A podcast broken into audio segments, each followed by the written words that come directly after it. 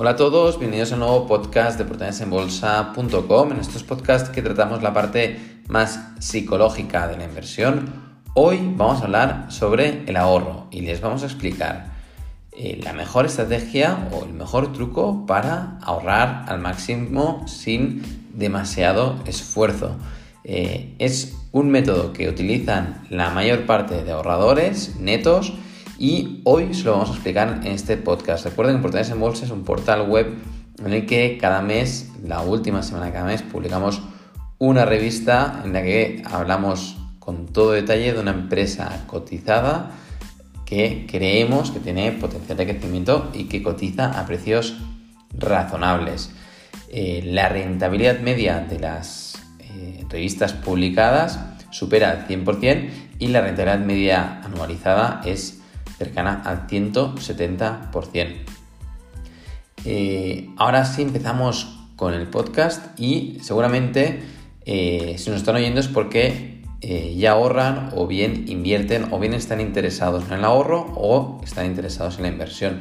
Eh, vale la pena recordar un poco la importancia del ahorro. El ahorro no solo nos va a dar esa tranquilidad para asumir pues, los gastos imprevistos, ¿no? que hay que tener pues, un primer cojín de ahorro para imprevistos, sino que luego cuando ya superamos y tenemos ese cojín de, para hacer frente a esos gastos imprevistos, pues para generar un patrimonio a largo plazo es necesario que seamos ahorradores netos, ya seamos empresarios o trabajadores. Pues importante que eh, no solo que en la medida posible que cada vez ingresemos más dinero, generemos más dinero, sino que este dinero que, ahorramos nos genere una rentabilidad. Si dejamos el dinero en nuestras cuentas, lo más normal es que nos lo gastemos o bien si que eh, con el tiempo pues la inflación devalúe el valor de este dinero.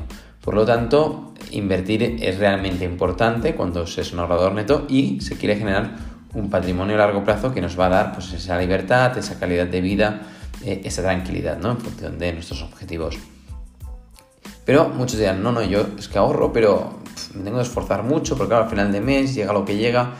Pues bien, el, el truco o la mejor estrategia para ahorrar sin tener que estar todo el día mirando las cuentas es que lo separen al principio y no lo hagan al final. Es decir, ustedes cada mes o cada trimestre, en función de vuestra periodicidad de los ingresos, ¿no? si son asalariados o si son empresarios, ya se habrán puesto una manera de ingresar de forma recurrente en su cuenta para operar eh, a nivel familiar y personal con, con su dinero. ¿no? Pues con esos ingresos que va obteniendo, eh, lo, más fácil y lo más eficiente para ahorrar es que solo cobrar, o sea, una vez llega ese dinero a nuestra cuenta personal, separemos una parte.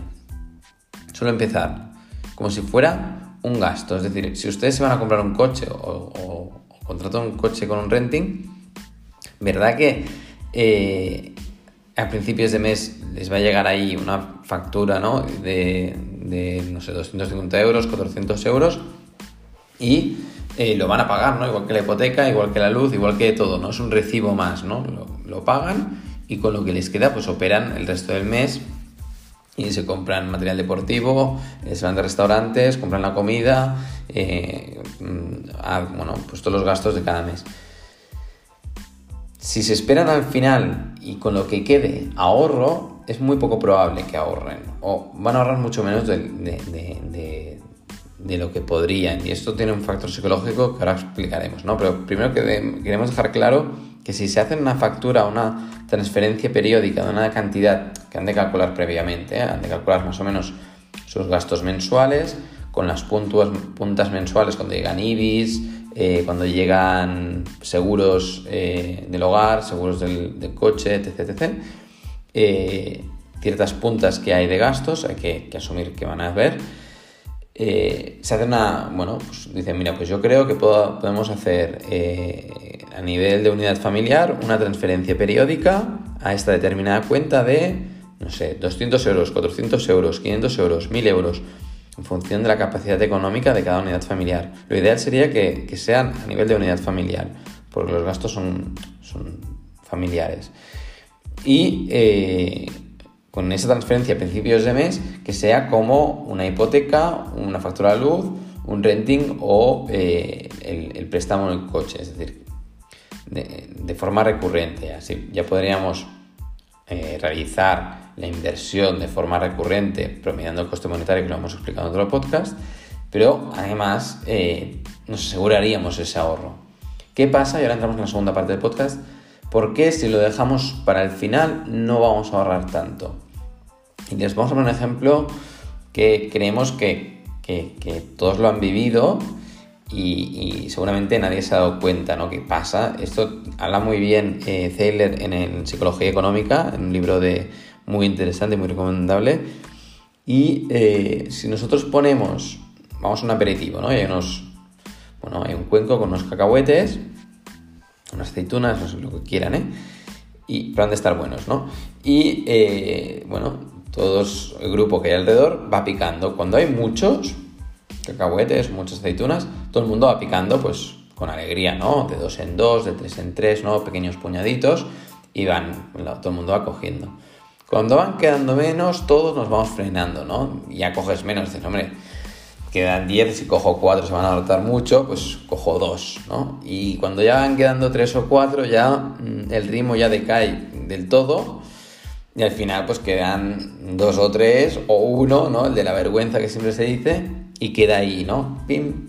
Esto es lo que te queda en la cuenta. Al final de mes lo que te queda es ese, la aceituna de la vergüenza, el cacahuete de la vergüenza. Eso es lo que queda, eso es lo que ahorrarás si eh, dejas todo tu dinero en la cuenta y dejas que eh, tú y tu familia le vais, dando caña a la cuenta.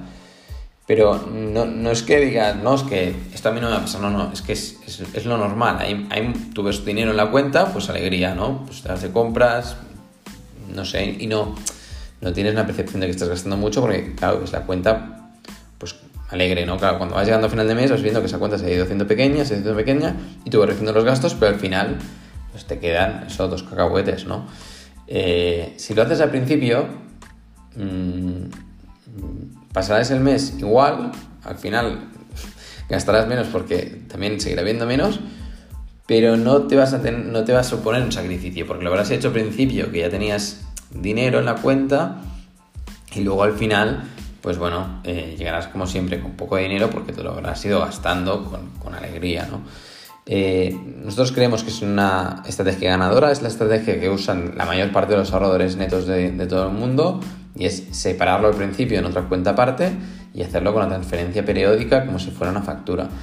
Eh, esperemos que les sea de utilidad, que lo pongan en práctica y, que, ahorren y que, lean sobre ahorro e inversión porque realmente eh, con el ahorro y la inversión es como pueden conseguir eh, incrementar su patrimonio a largo plazo de forma sustancial. Eh, en otro podcast vamos a hablar sobre eh, el potencial de, nuestro ahorro en función de nuestra capacidad de ahorro y la rentabilidad. El mercado de media, el SP500, ha generado una rentabilidad media anualizada de alrededor del 10%, si descontamos la inflación es un 7%, desde oportunidades en bolsa, por el momento estamos generando una rentabilidad media anualizada de 170%. Eso se hace Excel, verán que es una barbaridad.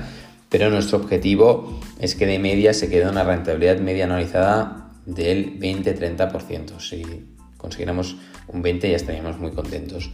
Estamos evidentemente súper contentos de la buenísima rentabilidad de las empresas cotizadas publicadas en oportunidadesenbolsa.com, pero somos realistas y, conseguir un 20% a largo plazo estaría muy bien también. Eh, de todas formas, hagan Select, nosotros de aquí a unos días presentaremos otro podcast y hablaremos del potencial que tiene este ahorro, pero eh, siempre les va a ser más útil que lo hagan ustedes con sus propios números, porque verán que con el tiempo y el ahorro, con una rentabilidad del 10%, 20, 30% anual, se puede llegar a tener un patrimonio muy grande y eh, nos va a permitir pues dormir tranquilos, ¿no? Y, sobre todo con una perspectiva empresarial, con una perspectiva de invertir a largo plazo y con mucha tranquilidad. Esto es todo desde prudensenbolsa.com. Esperemos que les haya sido de utilidad este podcast sobre el ahorro. Y ya saben, eh, ahorren al principio, lo separan como una factura. Esto es todo. Nos vemos. Hasta la próxima.